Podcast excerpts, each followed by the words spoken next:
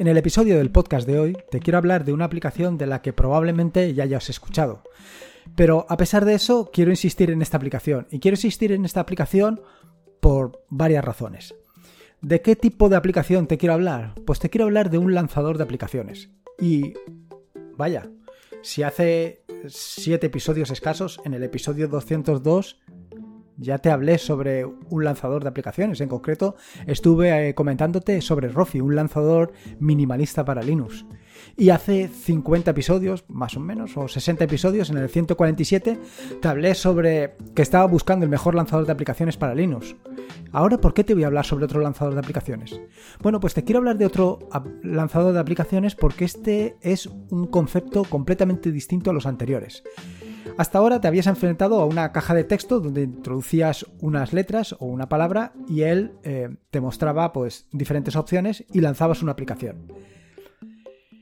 Este concepto de em, lanzador de aplicaciones que te vengo a presentar hoy es completamente distinto a estos, porque introduce un concepto que se conoce como menú de marcado y viene a romper con los menús tradicionales. ¿Por qué? Porque y lo verás a lo largo del podcast, un menú tradicional es un menú que es poco productivo. Y esto viene a darte una mayor productividad, sobre todo si tú eres de los que tiene la mano siempre encima del ratón. Así que en el episodio de hoy te voy a hablar sobre FlyPy.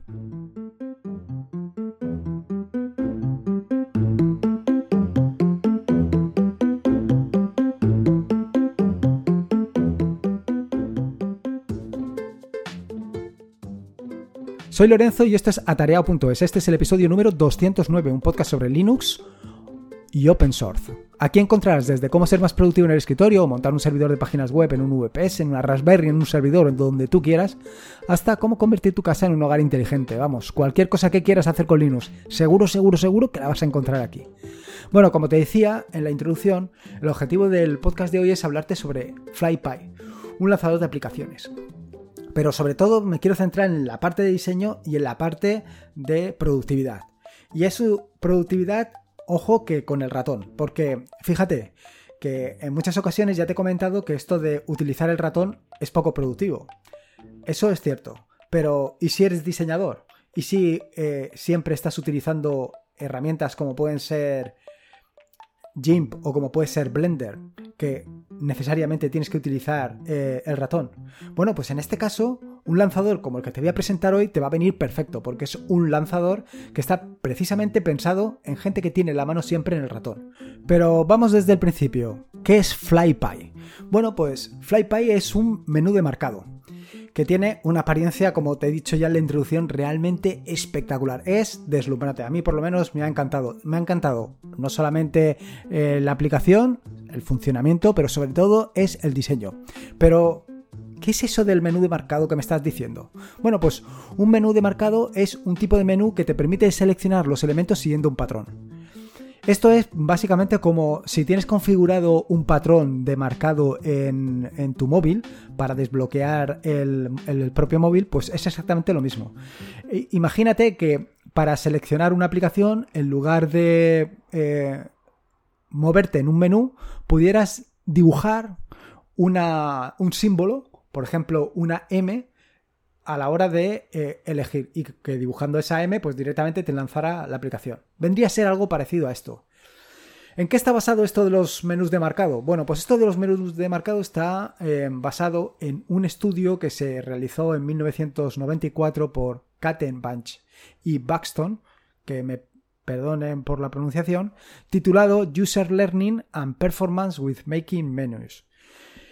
Lo que hace em, este estudio, pues básicamente es comparar los menús tradicionales y buscar otro tipo de menús que sean distintos. Y para hacerte una idea, y esto es bastante complicado de explicar en un podcast, o por lo menos bastante complicado para mí, eh, tú imagínate que tienes que seleccionar una opción del menú y esa opción está Pongamos que en, el tercer nivel, ¿no? Eh, bajas en el primer nivel del menú, entras en un segundo nivel del menú y bajas a un tercer nivel del menú. Pero además tienes la mala suerte que siempre está en la última posición. ¿Qué va a pasar? Pues que vas a tardar un poquitito, un poco de tiempo en recorrer todas esas opciones de menú. ¿No sería fantástico poder ir directamente a la última posición, a la última posición y a la última posición? Bueno, pues esto es precisamente lo que hace es un menú de marcado. Un menú de marcado, en lugar de, exponerte de manera lineal todas las opciones, te lo, te lo pone de, una, en un círculo. De manera que si tienes 10 opciones, las tendrás puestas en el círculo. No tienes que recorrerlas todas, sino que te tendrías que desplazar al cuadrante, bueno, a la porción, al quesito, donde se encuentra la opción que quieres elegir. Una vez seleccionada esa opción, vuelves a hacer lo mismo. Entrarías en otro segundo círculo y en ese segundo círculo harías la misma operación. Buscarías el quesito que te toca y eh, continuarías hacia adelante. Y así hasta el último, hasta la, hasta el último círculo donde se encontraría la última opción y seleccionarías el último quesito. Creo que más o menos te has hecho una idea. Ahora imagínate que esto lo haces directamente. Es decir, para simplificarlo voy a poner que son em, círculos con cuatro opciones, ¿no? Entonces tú seleccionarías con el ratón la primera, el primer cuadrante, en el segundo seleccionarías, por ejemplo, el segundo cuadrante y en el tercer círculo el tercer cuadrante. Esto además lo podrías hacer eh, pinchando y arrastrando, de manera que en un momento tendrías tu opción elegida. Imagínate esto vuelta atrás, que lo tienes que seleccionar en un menú tradicional pues vas a tardar bastante más. Porque al final los menús tradicionales es algo que ya te he contado en varias ocasiones, incluso en este episodio ya te lo he dicho varias veces. Un menú tradicional pues eh, no es nada productivo. Porque tienes que hacer mucho movimiento del ratón para conseguir seleccionar la opción que quieras. ¿Qué es lo que vino a corroborar este, eh, este estudio? Este estudio sobre los menús de marcado. Bueno, pues efectivamente que los menús de marcado son más productivos que los menús tradicionales. ¿Y por qué no se utilizan? Bueno, pues yo creo que es lo mismo que por qué no se utiliza Linux. Básicamente porque eh, todo está hecho con menús tradicionales y se continúa trabajando con menús tradicionales. Básicamente lo que viene siendo costumbre. Y ahora te preguntarás, ¿esto de los menús de marcado es para todo el mundo? Bueno, pues ya te digo que para mí no. Pero para mí no por el tipo de eh, uso que hago del ordenador. Al final, eh, yo estoy todos los días o siempre con los dedos en el teclado, porque al fin y al cabo o estoy escribiendo o estoy eh, programando o estoy grabando un podcast. Entonces, en cualquiera de las acciones, bueno, la de grabar el podcast probablemente no, pero en el resto de acciones estoy utilizando los dedos. Sin embargo, si tú eres un diseñador gráfico o, eres, o trabajas con GIMP o trabajas con eh, cualquier otra herramienta en la que se haga un uso intensivo del ratón, pues evidentemente este tipo de aplicaciones te va a venir perfecto, porque la mano ya está en el ratón. Con lo cual simplemente tendrás que eh, activar el menú de marcado y a partir de ahí seleccionar lo que quieras. ¿Qué te ofrece FlyPy? Bueno, pues precisamente FlyPy lo que te ofrece es un menú de marcado.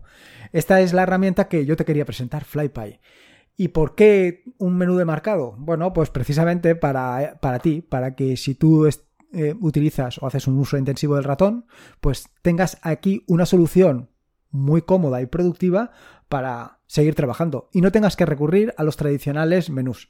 Es decir, ya no te tendrás que desplazar a la parte inferior o la parte superior donde tengas tú tu panel, pulsar en el, en el menú de inicio y ir seleccionando las opciones. De esta manera tú puedes hacerlo mucho más sencillo, mucho más rápido y mucho más práctico y al final pues mucho más productivo. Y encima, como es bonito, pues vaya, mm, vas a, va a ser fantástico. en pocas palabras. ¿Qué características tiene FlyPy? Bueno, pues lo primero de todo es que es altamente configurable. Pero cuando te digo altamente configurable es que cuando lo abrí, casi me asusto con todas las opciones que tiene. Todas las opciones que tiene pormenorizadas para personalizar cualquier detalle. Lo más importante, te, permite crear tantos menús y elementos de menú como necesites o quieras. Es decir, te permite hacerlo eh, como tú lo necesites. Si tú normalmente pues eh, tienes o estás trabajando con aplicaciones de diseño, pues tendrás un círculo que sea aplicaciones de diseño. Si luego um, utilizas ofimática, pues tendrás otro círculo con aplicaciones de ofimática. Dependiendo de lo que quieras, pues tendrás tu configuración y tú lo puedes preparar para que sea óptimo para ti. Eh, lo siguiente es que puedes activar atajos de teclado. Esto es súper interesante. Es decir, no necesitas utilizar un atajo de teclado, no necesitas ah, mm, pulsar teclas para hacer otras acciones, sino que directamente puedes configurar un quesito, un quesito para eh, que se ejecute ese atajo de teclado. Puedes insertar texto. Otra cuestión súper interesante. Si por ejemplo tienes textos predefinidos, en lugar de utilizar atajos de teclado, puedes utilizar o puedes activarlo mediante FlyPy. Puedes abrir una URI. Eh, ahora te explico eso de la URI por si no es exactamente una URL. Y luego también puedes abrir un archivo. Y este archivo lo vas a abrir con la configuración que tengas o con, perdona, con la aplicación que tengas configurada por defecto. Respecto al tema este de la URI y la diferencia entre una URI y una URL, bueno, pues que, a ver, eh, el tema es por dónde empieza la URI. La URI, una URL normalmente empieza por http dos puntos barra barra. Una URI es más general, vale para cualquier aplicación. Es decir, si empieza por HTTP va a abrirte un explorador, pero si, por ejemplo, empieza por apt dos puntos, lo que va a hacer es abrirte el centro de software e intentar instalarte la aplicación. O directamente abrirte apt-ur y intentar instalar la aplicación. Con lo cual, pues imagínate, como has visto, tienes cinco acciones posibles, cinco posibilidades de trabajo. Por otro lado, también puedes em, crear diferentes jerarquías de menú tan complejas como necesites. Puedes utilizar dos modos de selección, o bien mediante clic o mediante gesto, como te he dicho anteriormente. Y, por supuesto, puedes ver la configuración conforme la vas eh, aplicando, la, la vas viendo en vivo. Aparte del tema de las acciones que te he comentado, las distintas acciones que tiene, la de iniciar la aplicación, un atajo de teclado, insertar texto, abrir una URI o abrir un archivo, también tienes menús predefinidos. ¿Qué son estos de los menús predefinidos? Bueno, pues los menús predefinidos son un tipo de menús que están disponibles ya en FlyPy para que los puedas utilizar. ¿Y qué menús predefinidos tienes? Bueno, pues tienes un menú para los dispositivos que están conectados, las aplicaciones en ejecución, otro menú para los archivos que has utilizado recientemente, otro para las aplicaciones o las eh, herramientas que utilizas con mayor frecuencia, otro para las aplicaciones preferidas y por supuesto eh, todos los otros menús que tú quieras configurar. Respecto a las posibilidades de configuración, bueno, como te he dicho, FlyPy tiene una cantidad de, de posibilidades de configuración que son brutales. Te permite modificar la apariencia global por completo de la aplicación hasta el más mínimo detalle y te permite definir los parámetros de selección, tanto los tiempos que tienes que estar sobre un elemento para que se abra como para poder seleccionar. En fin, que puedes hacer básicamente cualquier cosa. Respecto a la instalación de FlyPy, bueno, al final FlyPy, eh, el inconveniente que tiene para los que no utiliza NoMesel es que no se puede utilizar en un entorno que no sea eh, NoMesel. Pero si utilizas NoMesel, pues es brutal, porque mm, eh, simplemente te tienes que ir a la página de extensiones de Nome, darle al clic de instalar. Bueno, evidentemente tienes que buscar FlyPy, le das al clic y instalar. Y ya la tienes, ya la tienes funcionando y empiezas a disfrutar. Lo primero que te tengo que decir es que se trata de una aplicación que actualmente está en desarrollo, con lo cual no está exenta de errores. Pero Mm, al final, como es tan sencillo de instalar, eh, pues, evidentemente si tienes Novesel, si no va a ser un poco más complicado, como es tan sencillo de instalar, pues vale la pena instalarla, probarla y ver otros conceptos completamente distintos.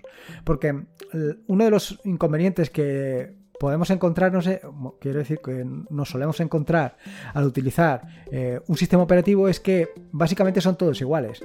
Las aplicaciones básicamente son todas iguales. Bueno, pues a lo mejor hay algún... Eh, alguna opción distinta que te hace ver las cosas de otra manera completamente distinta. Eh, al final, si estás utilizando, por ejemplo, eh, siempre el ratón, pues un entorno de escritorio que esté pensado, como puede ser un entorno de escritorio con un Windows Manager eh, que está muy pensado para el ratón, digo para el ratón, para los trabajos de teclado, pues no va a ser nada productivo para ti. En este sentido, ver herramientas que como esta, como FlyPy, son disruptivas, te hacen pensar las cosas desde otro punto de vista.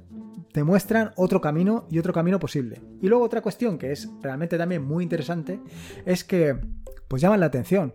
Y al final eh, se trata también un poco de esto, de llamar la atención, de hacer cosas que digas, ostras, esto en otro entorno de escritorio no está. Solamente lo puedo disfrutar aquí. No me refiero tanto a otro entorno de escritorio como a otro sistema operativo. Yo recuerdo aquel eh, cubo que fascinaba a la gente cuando lo veías y que solamente estaba disponible en Linux. bueno, pues al fin y al cabo es una manera de llamar la atención. Y una manera de llamar la atención interesante. Se me ha olvidado comentarte que también tienes otra opción para instalar FlyPy, que no es más ni menos que directamente con Git haciendo un clonado del repositorio y ya lo podrías empezar a utilizar. En fin, que como ves ya tienes dos opciones para instalar FlyPy y probablemente, salvo que no tengas NoMesel, no tienes ninguna excusa para probarlo, para probarlo y verlo. Y te, digo otra cosa que se me acaba de, pasar por la cabeza. Si no tienes NoMesel, yo te recomendaría que vieras algún vídeo del funcionamiento de FlyPy para que te hagas una idea de las posibilidades de esto.